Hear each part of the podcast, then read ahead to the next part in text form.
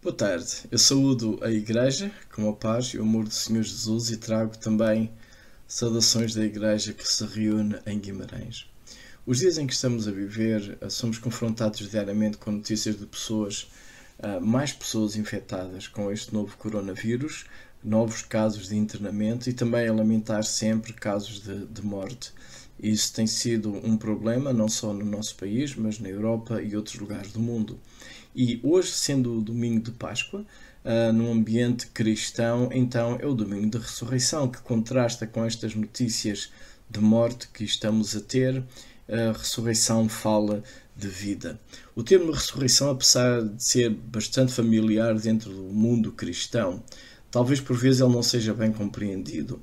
Primeiro, porque nenhum de nós tem tido uma experiência de ressurreição, no sentido de termos estado no funeral de alguém, um amigo nosso, alguém que conhecemos e estivemos no funeral e passado 3, 4 dias encontramos a mesma pessoa ressuscitada a fazer a sua vida normal. É uma experiência que não temos, a dificuldade daí de nós entendermos o que significa alguém ressuscitar.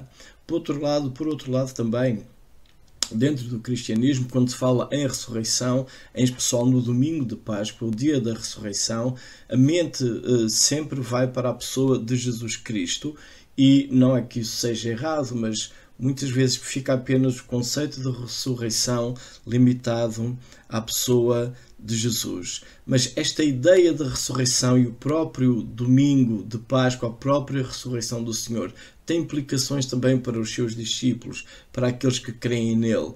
Porque, ah, como João escreve e outros autores do Novo Testamento, Jesus veio para que nós pudéssemos ter vida eterna crendo nele.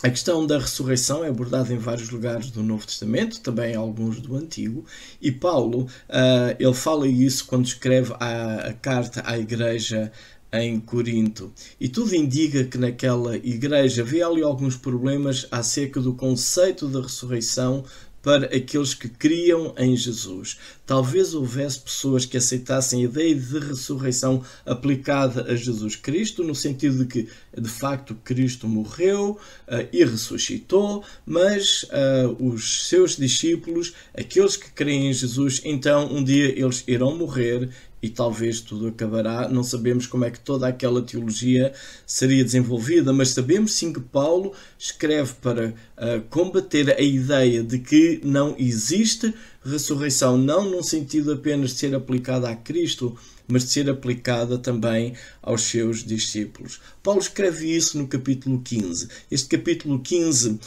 nestes 58 versículos, como que podemos considerar ali três momentos que Paulo desenvolve este argumento acerca da ressurreição. Num primeiro momento, os primeiros 11 versículos, Paulo afirma e, e, e ele serve-se dessa afirmação tentando o argumento de que era aceito por aquela igreja, então ele faz a afirmação de que Jesus Cristo de facto ressuscitou. Depois dos versículos 12 até ao versículo 34, ele fala dessa certeza da ressurreição, não uma ideia como um mito, uma possibilidade, mas de facto uma certeza de que houve ressurreição e também depois nos últimos versículos do 35 ao 58, ele fala da ressurreição do corpo. Isto em parte porque talvez dentro da cultura grega a ideia de ressuscitar poderia ser entendida num aspecto de alma, num aspecto imaterial, num aspecto de espírito, mas não num aspecto de um corpo humano ressuscitar e depois andar vivo. Isso seria algo uh, repugnante, escandaloso para alguém da cultura grega. Era uma ideia que não estariam familiarizados esse conceito de um ser humano que morreu depois voltar a viver e estar presente. Nós vamos olhar para estes primeiros 11 versículos do capítulo 15, em que Paulo então desenvolve este argumento baseado em Jesus acerca da ressurreição e uh, pensando que então seria aceito pela igreja o conceito de que Jesus Cristo ressuscitou, Paulo quer andar um pouco mais longe e que também que estes crentes em Corinto percebam que as implicações percebam as implicações que existem na ressurreição de Jesus, também aplicadas a nós que cremos nele.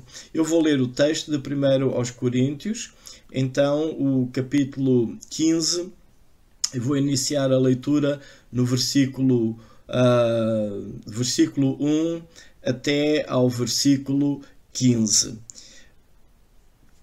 E então uh, Paulo escreve assim: Irmãos, venho lembrar-vos o Evangelho que vos anunciei, o qual recebestes e no qual ainda preservais.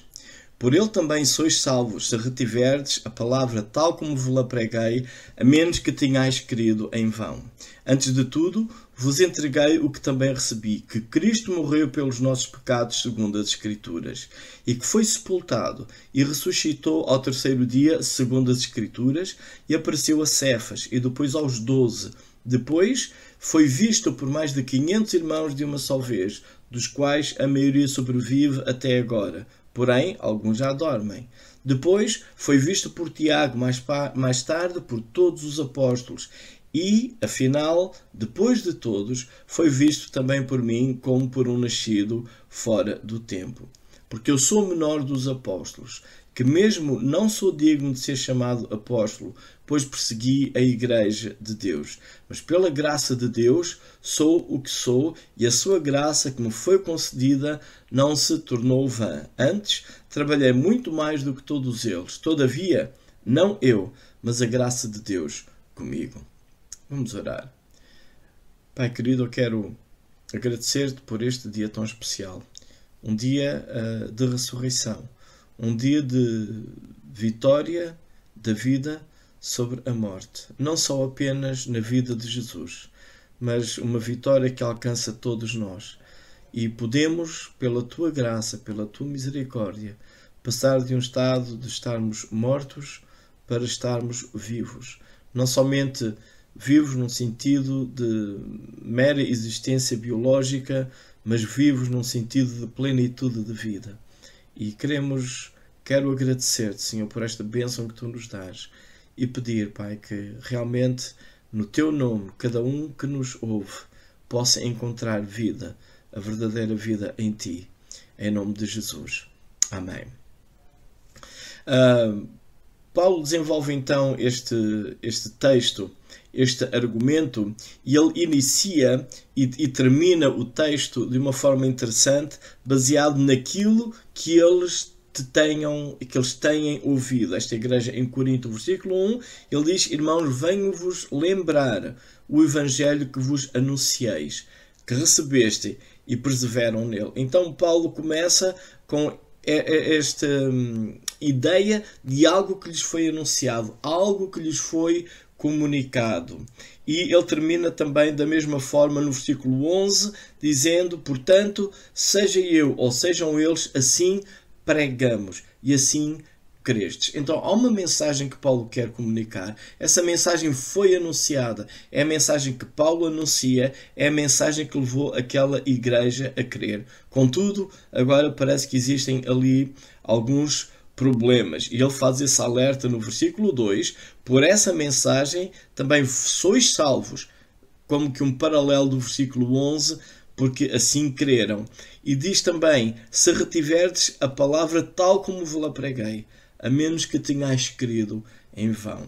E então Paulo aí passa a desenvolver este argumento essencial e fundamental da mensagem do Evangelho. A morte o sepultamento e a ressurreição de Jesus, adicionando um quarto uh, ponto que é uh, Jesus ter aparecido, as suas aparições, ter sido visto por outras pessoas. E a estrutura deste texto está eh, organizada de uma forma muito interessante. Se iniciamos o texto com uma mensagem de Paulo acerca do Evangelho que é anunciada, isso leva as pessoas a crerem e terem fé e vida eterna em Jesus, isto o versículo 1 e no fim o versículo 11, o meio, então nós temos uma, uma estrutura paralela em que Paulo desenvolve, desenvolve o seu argumento uh, com. Uh, duas, uh, podemos dizer que duas uh, afirmações uh, principais que, que, mencionam factos seguidos de uma repetição, segundo as Escrituras,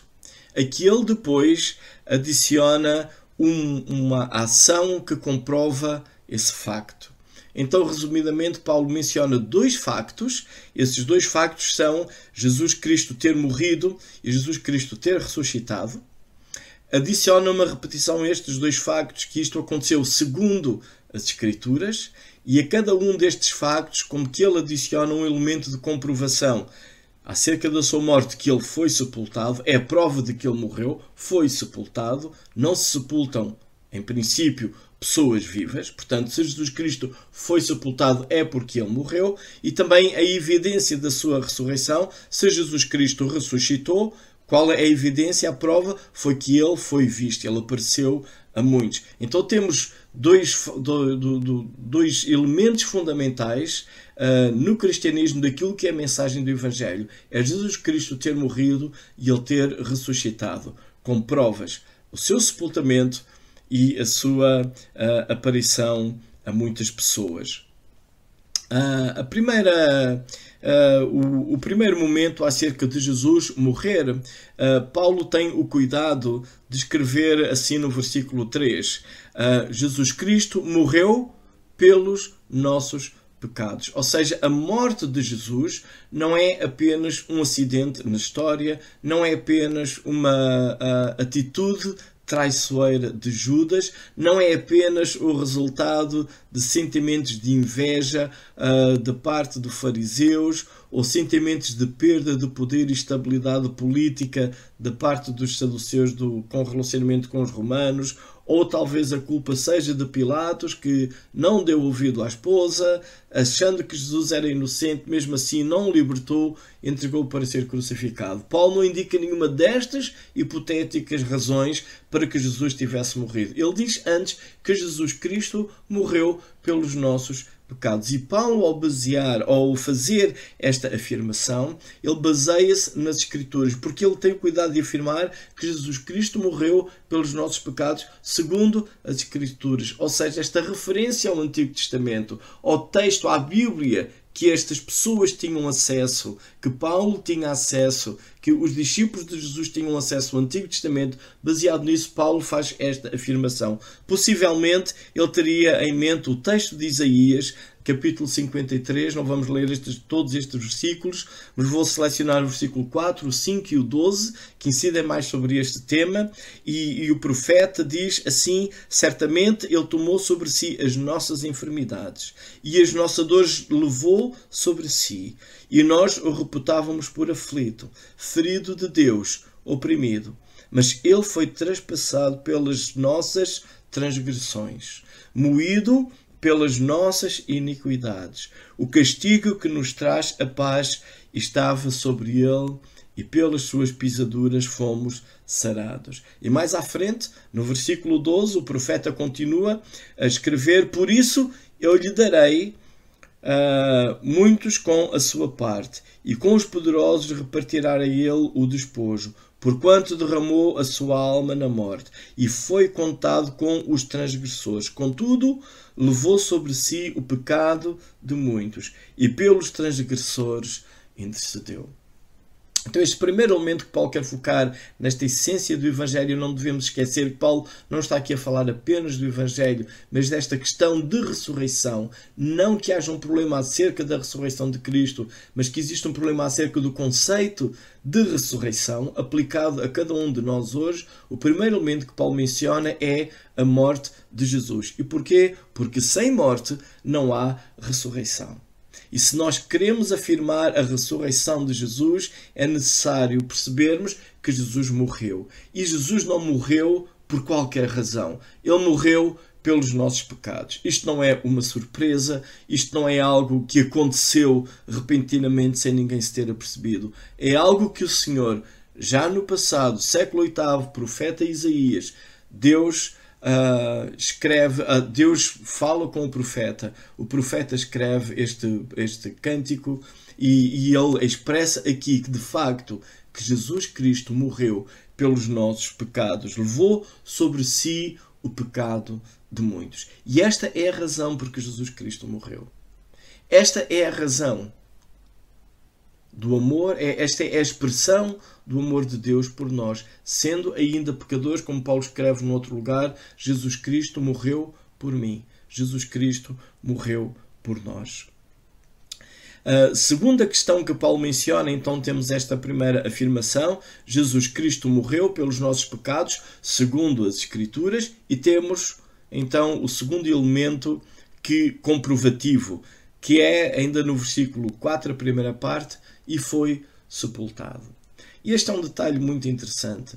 Uh, poderia ser omitido, mas a importância do sepultamento de Jesus é crucial, porque caso Jesus não tivesse sido sepultado, uh, caso ele tivesse tido o destino de um outro crucificado do Império Romano, que normalmente não teria direito a um sepulcro, seria tirado pela cruz, seria tirado da cruz por legionários e, sendo um ou vários, seriam lançados numa vala comum, em qualquer lado, sem qualquer dignidade, sem qualquer direito à identificação por vezes, nada disso. Seria apenas um cadáver atirado para um lado e uma questão higiênica e desaparecer com aquele corpo, nada mais. Isso seria o tratamento normal. Mas os evangelhos têm cuidado de notar a forma como um crucificado, e neste caso, tanto o, o, conceito que havia dentro do Império Romano como dentro do judaísmo, alguém que, que não, não, não seria digno de mínima honra, mas lemos no Evangelho de João que uh, José de Arimateia e Nicodemos foram pedir o corpo de Jesus tiraram-no da cruz. E a quantidade de especiarias envolvida ali com que Nicodemos levou para um sepulcro e, e, e, a forma como prepararam o corpo do Senhor está no nível de honras de um funeral, de um sepultamento digno, de facto, de um rei. É um caso extremamente atípico, um crucificado pelo Império Romano, acusado por uma cultura e uma religião judaica, no fim ser sepultado com determinadas honras. Isto porquê? Porque percebe o local da sepultura. Sabe-se onde ele foi sepultado. Há um detalhe que diz que uma pedra foi colocada. Sabe-se onde estava lá. No domingo, de manhã, as mulheres vão lá. É um local que não é desconhecido. Não foi por ali, algures ali que colocaram o corpo. Sabe-se que é um sepulcro. Um sepulcro. Houve um local específico para sepultar. Uh, Jesus, nós temos esta descrição em João 19, do 38 ao 42, a forma como José de Arimateia uh, e Nicodemos foram ali e, e, depositaram o corpo do Senhor. Também esta ideia de ter sido sepultado é uma ideia que vem ainda uh, enfatizar muito mais a sua morte. Uh, todos nós, se calhar, já temos ouvido falar de casos antigos, casos talvez contemporâneos, de pessoas que num hospital, em algum lugar, parece que têm morte e depois um dia ou umas horas acordam na morgue, alguma coisa assim. Mas aqui de facto temos um texto que diz que Jesus ressuscitou ao terceiro dia. Então o ato também do próprio soldado romano uh, perceber que Jesus estava morto, uh, furar o lado com a espada, não quebrar os ossos das pernas como era costume para acelerar o processo da morte, porque criava pressão no tórax e a pessoa, sem ter apoio para os pés, com as pernas partidas, mais dificuldade teria em respirar e, e o corpo colapsava sobre o tórax sem ter força para respirar, isso aceleraria o processo da morte. Isso não foi feito a Jesus, foi feito sim aos dois salteadores, mas a Jesus não foi feito porque ele estava e dava todos os sinais, todos os indícios que de facto ele tinha morrido. Então é, é importante notarmos que quando falamos de uma ressurreição, não é apenas uma história de um mito, alguma questão hipotética, é uma morte real em que há um sepultamento, sabe-se onde o corpo foi sepultado. Então Paulo continua depois também o seu argumento no versículo 4 onde ele afirma então, a segunda parte do versículo, a segunda parte do versículo 4, ressuscitou ao terceiro dia, de novo a repetição, segundo as escrituras. E aqui uh, temos também de, de novo este conceito da ressurreição. Uh, não é algo tão inédito assim, uh, no sentido das Escrituras. Já no passado temos relatos no Antigo Testamento de pessoas que teriam ressuscitado, mas não da forma como Jesus uh, ressuscitou. Ele morreu pelos nossos pecados e já antes Jesus tinha dito que ele iria ressuscitar também. Uh, nós temos o relato no Evangelho de Lucas, o capítulo 24, por exemplo, que no primeiro dia da semana, alta madrugada, estou a ler o versículo 24, capítulo 24, versículo 1 até ao versículo 6. No primeiro dia da semana, alta madrugada, foram elas ao sepulcro levando os aromas que haviam preparado e encontraram a pedra removida do sepulcro. Mas, ao entrarem, não acharam o corpo do Senhor Jesus. Aconteceu que, perplexas a esse respeito, apareceram-lhe dois varões com vestes resplandecentes, e estando elas possuídas de temor, baixando os olhos para o chão, eles lhe falaram: Porque buscais entre os mortos ao que vive? Ele não está aqui, mas ressuscitou. Lembrai-vos como vos preveniu, estando ainda na Galileia. Então nós temos aqui uma, uma narrativa de Lucas em que ele realmente explica que aquelas mulheres foram ao sepulcro e tiveram uma mensagem uh, destes dois varões com vestes resplandecentes que lhe disseram ele não está morto, ele está vivo. Jesus ressuscitou, como já vos tinha também prevenido, ainda estando lá no norte, na Galileia. E aqui entra aquela parte em que Paulo quer uh, desenvolver o seu argumento. Ok, vocês aceitam que Jesus Cristo ressuscitou. Agora nós temos que perceber que as implicações da ressurreição de Jesus, elas chegam até nós.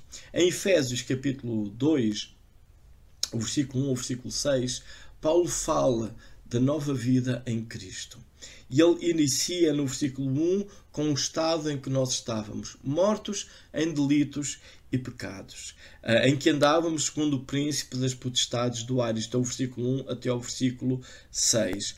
Depois, mais à frente, uh, no versículo 5 e 6, ele diz que Deus, sendo rico em misericórdia, por causa do grande amor com que nos amou, estando nós mortos ainda nos nossos delitos e pecados, nos deu vida, juntamente com Cristo. Pela graça sois salvos. E juntamente com Ele nos ressuscitou e nos fez assentar nos lugares celestiais em Cristo Jesus. É interessante a forma como o texto está aqui escrito, que não tem uma expressão como e nos ressuscitará, mas também e nos ressuscitou.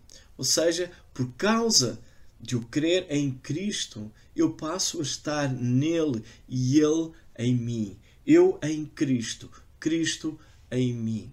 Esta expressão em ela é extremamente rica. Quando nós temos uma, uma bola, uma esfera, então nós podemos relacionar objetos ou alguma coisa em relação a uma determinada esfera. Nós podemos pôr alguma coisa por cima de, ou podemos pôr alguma coisa por baixo de, ou à frente, ou atrás. A questão é quando nós pomos algo por cima, se o objeto se move, deixou de estar em cima e passa a estar em baixo, ou deixou de estar perto e passa a estar distante.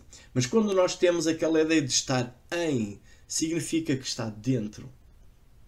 Estando dentro, quando um objeto se move, aquilo que está dentro move-se juntamente com ele. A ideia que nós temos aqui é que estamos em Cristo, revestidos de Cristo. Se Cristo ressuscitou, eu estou já ressuscitado com Ele.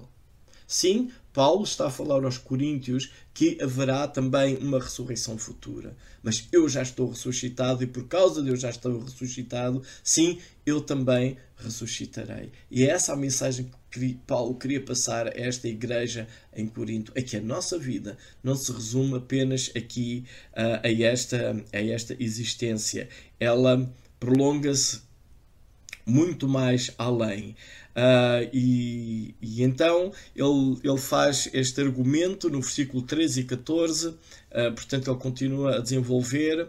E então ele diz que se Cristo não ressuscitou, uh, saltei para o 17, vem do 13, 14 até ao 17, vou ler apenas o 17. E se Cristo não ressuscitou, é vã a vossa fé e ainda permaneceis nos vossos pecados. Mas percebemos que Paulo quer mencionar que se Cristo ressuscitou, então nós também ressuscitaremos. E, e, então ele diz lá no versículo 5 de Efésios uh, ah, 2 que nós fomos ressuscitados juntamente com Cristo. Ele nos deu vida, diz o versículo 5. Fomos ressuscitados juntamente com Cristo, diz o versículo 6. Esta ideia da ressurreição de Cristo, de Jesus, é um mito, é alguma coisa que se pensou, uh, para continuar a manter viva esta, estes seguidores de Jesus que poderiam ter tido algum desapontamento? Não. E Paulo, uh, certamente, ele quer que estes crentes coríntios, possivelmente com uma maioria de cultura grega, percebam que o que aconteceu foi uma realidade. Então, ele tem algumas uh, linhas mais a seguir esta afirmação que ele ressuscitou segundo as Escrituras e temos e apareceu a Cefas aos 12. No versículo 6 ele diz que depois foi visto por mais de 500 irmãos só de uma vez. Depois uh, uh, uh, ainda existe um argumento muito forte aqui. Ele diz que a maioria desses ainda está vivo, quase convidando os coríntios. Se vocês têm dúvidas, vão lá e falem com eles. Vão ter que fazer uma viagem, mas ainda estão vivos, uh, muitos desses, a maioria. Depois ele diz no versículo 7: Foi visto por Tiago, mais tarde por todos os apóstolos. E depois Paulo uh, menciona a sua própria experiência e diz que depois, no final de todos, e é interessante que Paulo põe aqui na mesma categoria, apesar da forma como o Senhor Jesus lhe apareceu, foi diferente dos discípulos. Aos discípulos, que estes argumentos, este argumento que Paulo menciona a quem Jesus apareceu, possivelmente são todas elas aparições antes da ascensão de Jesus, mas agora ele diz, e uh, depois, no final, depois de todos, foi visto também por mim. Isto é uma evidência da sua ressurreição, da da sua ascensão e uma prova de que de facto Jesus está vivo. E por causa de ele estar vivo, nós temos também vida. Não somente este sentido de vida biológica, mas vida eterna. A vida que ele veio para dar, como João registra as palavras de Jesus no seu Evangelho: Eu vim para que tenham vida e vida em abundância. E vida eterna é nada mais, nada menos, segundo a oração de Jesus em João 17, que te conheçam a ti, o Deus verdadeiro, e a Jesus Cristo, a quem tu enviaste. Um, celebrar vida é algo que nós deveríamos fazer. Estamos vivos, não somente porque ainda não apanhamos um vírus, não temos um vírus, não temos um problema de saúde, talvez alguns de nós, talvez outros já apanharam, mas mais do que isso, é a vida em abundância, vida eterna que Jesus veio dar. E essa vida nós devemos celebrá-la e dissipar qualquer outro receio, qualquer outra inquietação acerca do futuro, acerca daquele deste momento que nós estamos a passar tenho falado com pessoas, eh, corações ansiosos, incertezas, pessoas cheias de medos. E eu fico apreensivo porque alguns deles professam fé em Jesus. No entanto, parece que o seu olhar vai apenas este mundo limitado por circunstâncias, limitado por aquilo que é material do aqui e agora, como Paulo escreveu aqui mais à frente em Coríntios. E se cremos em Cristo somente nesta vida, então, se a vida é apenas isso, se não há ressurreição, se a nossa existência humana e com Deus e com Cristo é apenas aqui, então ele diz: somos os mais uh, miseráveis de todos os homens. Por outro lado, ele, quando escreve aos Romanos no capítulo 14, ele coloca as coisas de uma outra forma, numa outra perspectiva. E eu gosto das suas palavras no versículo 7 e 8 de Romanos 14. Ele diz: Nenhum de nós vive para si mesmo, nem morre para si. Então eu não vivo para mim, nem morro para mim. E ele diz: Porque se vivemos, para o Senhor vivemos. Se morremos, para o Senhor morremos. Quer pois vivamos ou morramos, somos do Senhor.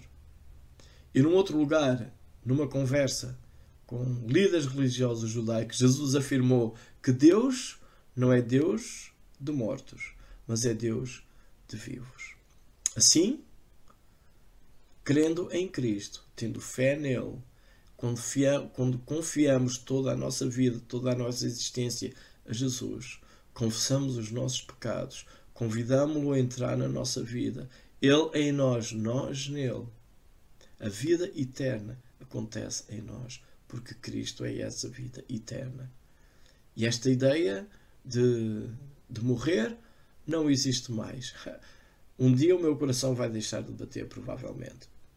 Com coronavírus ou sem coronavírus. Eu não vou ficar aqui este vídeo, talvez vai ficar muito mais tempo, não faço ideia do que eu. Não faço ideia, também não estou muito preocupado com isso. Mas uma coisa eu creio: eu não vou morrer, porque Cristo vive em mim. Ele é vida. E quer morra, quer eu viva, quer as circunstâncias sejam favoráveis, quer elas sejam desfavoráveis, nada disso acontece, porque se eu vivo, eu vivo para Ele, se eu morrer, eu morro para Ele, mas o facto eu vou continuar vivo, porque Cristo ressuscitou, eu estou ressuscitado com Ele, e a vida que Ele tem, ela é minha também. E Paulo, quando escreve aos Tessalonicenses, ele volta a falar deste assunto e ele aqui é mais claro falando uh, de uma ressurreição física nossa, onde ele diz depois nós, isto é uh, 1 aos Tessalonicenses capítulo 4 versículo 17 depois nós os vivos os que ficarmos seremos arrebatados juntamente com eles nas nuvens para o encontro do Senhor nos ares e assim estaremos para sempre com o Senhor. Uh, este texto aqui que Paulo menciona em, na primeira carta aos, aos uh, o capítulo 4, versículos uh, 16 e 17, eles envolve uh, mesmo este argumento. Eu li o 17, ele inicia no 16 Porquanto o Senhor mesmo, dada a sua palavra de ordem, ouvida a voz do arcanjo, ressoada a trombeta de Deus, descerá dos céus, e os mortos em Cristo ressuscitarão primeiro. Então, esta ideia de, de que Jesus Cristo ressuscitou, sim, é verdade. Hoje, domingo de Páscoa, lembramos e celebramos a ressurreição de Cristo. Mas por causa da ressurreição de Cristo, eu já estou ressuscitado com Ele. E também eu serei ressuscitado, irei estar com Ele para toda a eternidade. Então, apesar de passarmos um momento talvez mais complicado, sem liberdades de movimentos uh, que gostaríamos de ter, por exemplo, para mim é de certa maneira doloroso uh, eu não poder estar hoje com vocês, falar aí pessoalmente. Não vos estou a ver. Vocês vão me ver a mim no vídeo, eu não vos ver a vocês. Custa. Uh, mas nada disto vai invalidar eu estar com vocês e vos ver. Não pode ser hoje, domingo de Páscoa, talvez nem amanhã isso vai acontecer. Ah, mas se Cristo habita em mim, se Cristo habita em vós, iremos estar juntos com o Senhor. E isso ninguém vai impedir. Não, nem vírus, nem profundidades, nem alturas, como Paulo escreve noutro lugar. Não há nada que nos faz separar do amor de Deus. Então, aproveite o dia de hoje, aproveite a sua vida, não só no sentido de existência biológica humana, mas esta vida plena, esta vida em Cristo que Jesus veio dar. Celebre a vida e partilhe esta mensagem de vida também com outras pessoas que estão à sua volta. Que Deus vos abençoe ricamente.